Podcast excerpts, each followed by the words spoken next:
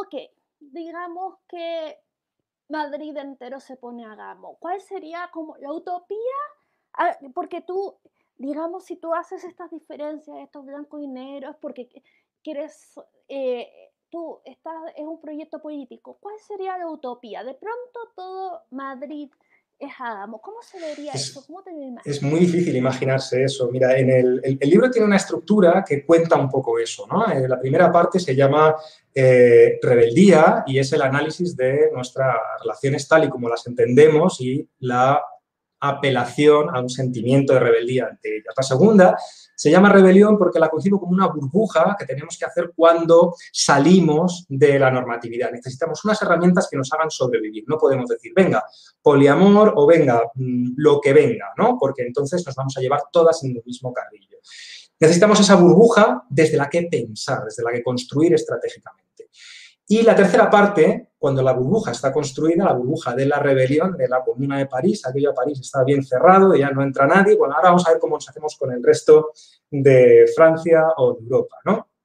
Es la revolución. Y la revolución, eh, según la cuento en el libro, tiene dos ejes que se intersecan en un punto que son los tres elementos de los que principalmente creo que había que hablar. Uno es el género, eh, y el, lo que se entiende es esa idea que ahora ya parece que estuviera obsoleta, que fuera una idea vieja del feminismo, que es que hay que hacer desaparecer al género, hay que conseguir que el género pierda toda relevancia social, toda relevancia política, toda capacidad para jerarquizar las relaciones. Hay que acabar con eso. Eh, la segunda es mucho más complicada de entender, de asumir, precisamente porque estamos centradas en el género. ¿no? Es eh, eso que llamo ahí valor sociosexual, que es lo que tradicionalmente se ha entendido desde la, desde la sociología como el mercado matrimonial. El mercado matrimonial es el eje capitalista. Tenemos un eje patriarcal y un eje capitalista. Y los dos, bueno, pues eh, coadyuvan una, opresión, ¿no? Eh, el eje capitalista lo que nos, como nos ordena, es según una jerarquía de clases normal y corriente, pero a través de las relaciones. Las personas mejores posibilidades relacionales, las siguientes, las siguientes, etc. Bien, sin esa competitividad colectiva, sin esa, sin esa eh, obligación de ser lobos todos para todos, eh, o perdón, con ella, no hay manera de pacificarnos. O reconocemos que todas y todos estamos luchando por robar la mejor pareja de otra persona que a lo mejor la necesita o no, vete a saber, o reconocemos que tenemos que mm, encontrar otra manera de satisfacernos, de repartirnos los recursos de una manera igualitaria, equitativa y basándonos no en la competitividad, sino en el reparto eh, racional, o todo lo que consigamos arreglar va a ser quedarnos enfocadas, enfocados en esa competición nada más. Y podemos imaginar esa distopía. Podemos imaginar la desaparición completa del género, un solo género. Imaginemos que, por lo que sea, quien crea en él o quien no, quien no crea en la desaparición del género, pues que imagine que hubiera solo un género y ya está a priori. Eh, esa sociedad es perfectamente jerarquizable a través del sexo, igual, absolutamente igual gente que tiene más sexo, gente que tiene menos, que tiene más poder gracias al sexo, no porque el sexo de por sí sea un gran poder, el sexo simboliza un gran poder. Bueno, pues eh, esa jerarquía haría que todo el mundo estuviera constantemente en conflicto, salvo que se construyeran clases revolucionarias en función de las jerarquías sexuales. Esos dos ejes se, cruzan así, hay que resolver los dos, se cruzan en el propio sexo, en la propia eh, relación sexual. ¿no? Eh, nuestro sexo es eh, un sexo, lógicamente, producto del patriarcado. Es decir, podemos imaginar el sexo natural, podemos imaginar una especie de, cosa aparte del contexto histórico y social, pero, mm, en fin, lo que parece realmente de sentido común es que se lo ha construido el patriarcado y el capitalismo, y el, sexo está cargado de esa simbología, ¿no? Eh, y la simbología que el patriarcado aporta al sexo es que gracias al sexo tú entras a poseer a una persona, se convierte en tu esposa, en tu esclava eh, sexo reproductiva. Eh, bueno, pues mm, hay que conseguir que el sexo sea solo sexo. Hay que conseguir que el sexo no simbolice nada y que cuando queramos otra cosa, tengamos que apelar a esa otra cosa, tengamos que recurrir a esa otra cosa. Si yo quiero que tú seas mi esclava, pues te lo tendré que pedir independientemente de que el sexo me esté dando el derecho a hacerlo. Pues con esos tres movimientos, que me parece muy difícil imaginar cómo funcionarían y cómo transformarían completamente la sociedad, eh, bueno, pues estaríamos ya en una posición como para, empezar a plantearnos lo de los viajes espaciales, ese tipo de cosas, salvar, el planeta, cosas más ambiciosas y necesarias. Sí, quería ir justamente indagar sobre, sobre varias cosas que dijiste.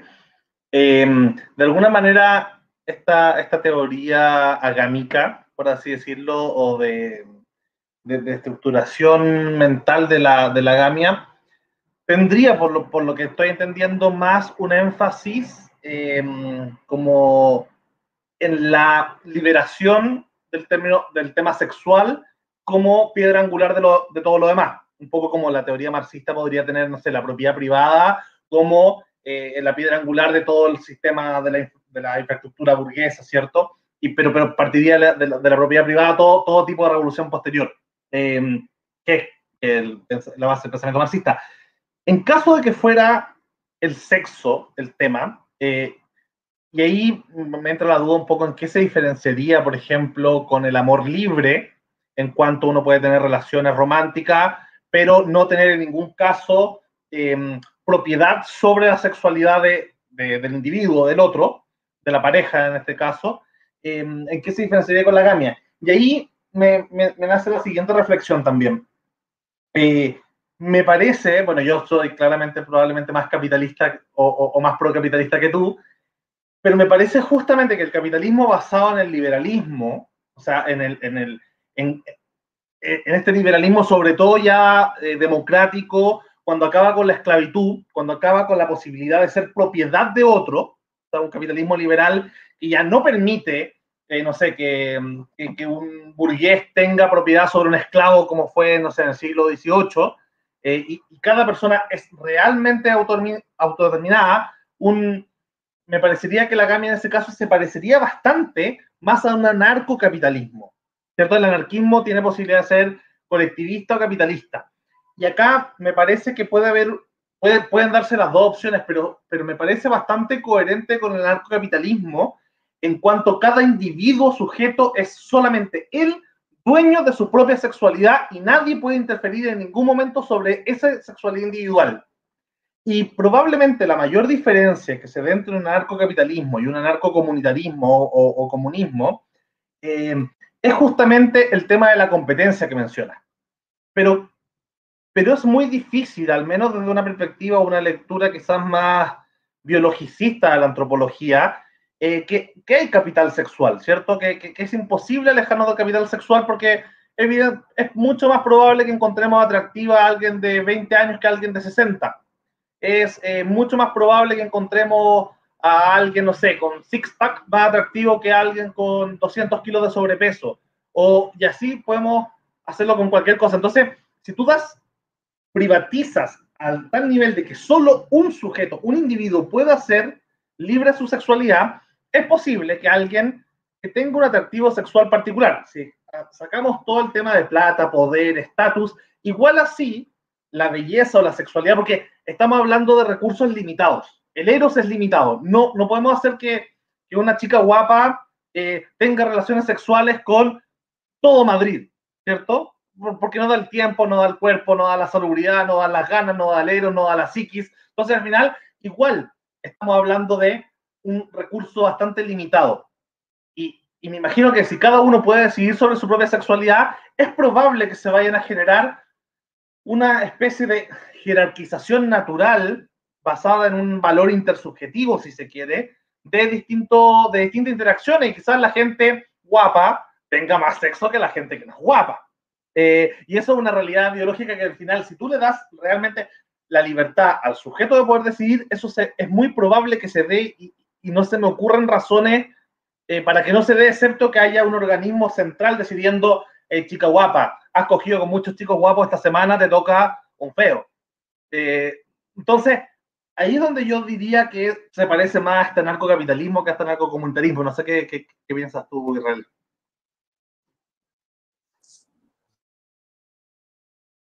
De los más complejos de abordar. Eh, pero yo te, te propongo un, un, planteamiento moral, ¿no? Eh, efectivamente, creo que eso es lo que pasaría. Estoy completamente de acuerdo. Entonces, eh, eso está mal. también creo que podemos estar de acuerdo, ¿no? Eso no parece deseable, lo deseable parece que es que hubiera, bueno, una cierta igualdad. Eh, no una igualdad idéntica, ¿no? No hablamos de, identidad porque, eh, bueno, luego los contextos eh, individuales o colectivos son diferentes y hay que adaptarse a todas las posibilidades y las funciones, etcétera. Pero las necesidades tienen que estar satisfechas.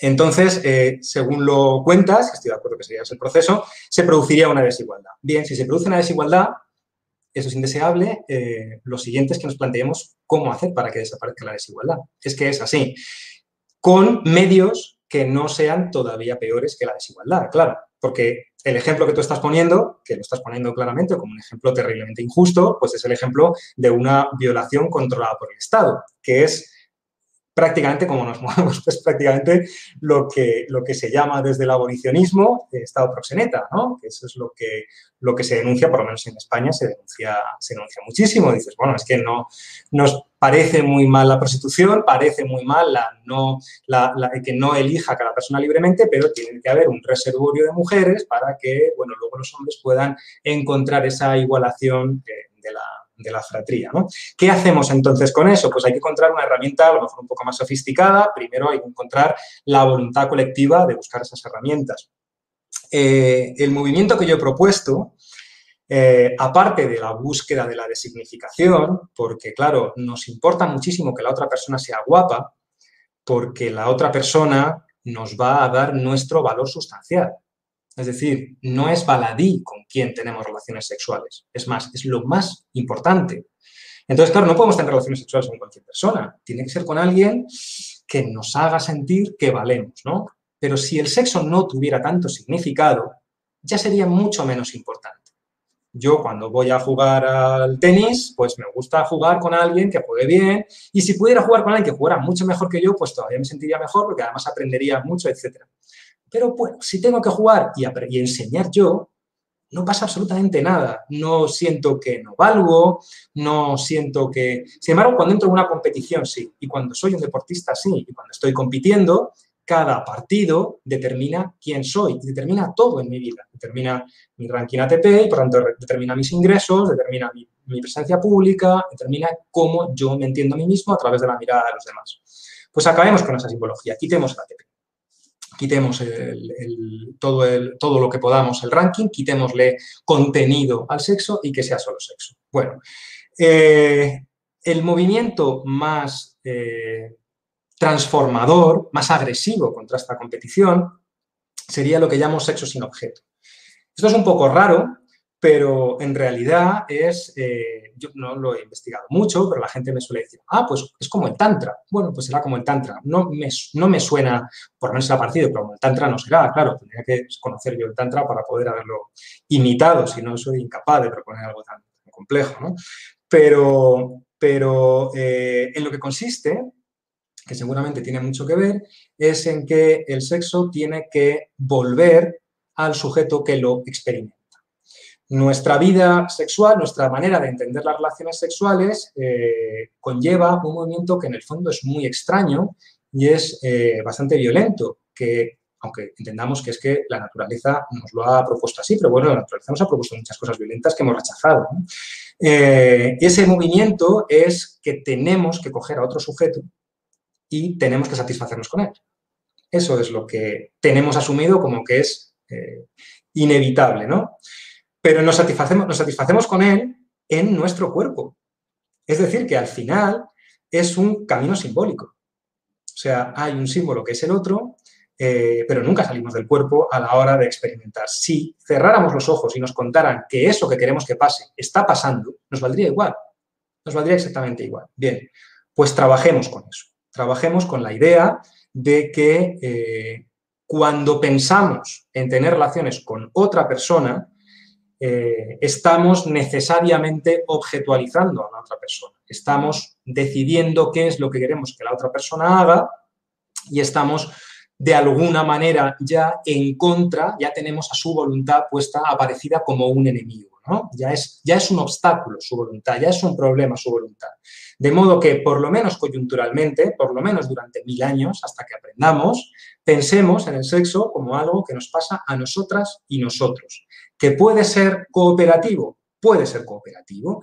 ¿Que puede ser solitario? Solitario es también cooperativo, porque puede ser compartido solitario, puede compartirse la narración después, puede compartirse lo que se aprende, etc. Pero en el fondo todo es un automasaje. Todo es un automasaje. Y si fuera un masaje, pues sería un masaje en el que el objeto seríamos nosotros sobre nosotros mismos y en todo caso alguien que nos ayude a sentirlo. Ese es el sexo sin objeto que suele ser lo más difícil de entender en la agamia y como casi todo en la agamia consiste en quitar algo y intentar pensar sin ese algo cómo las cosas se simplifican.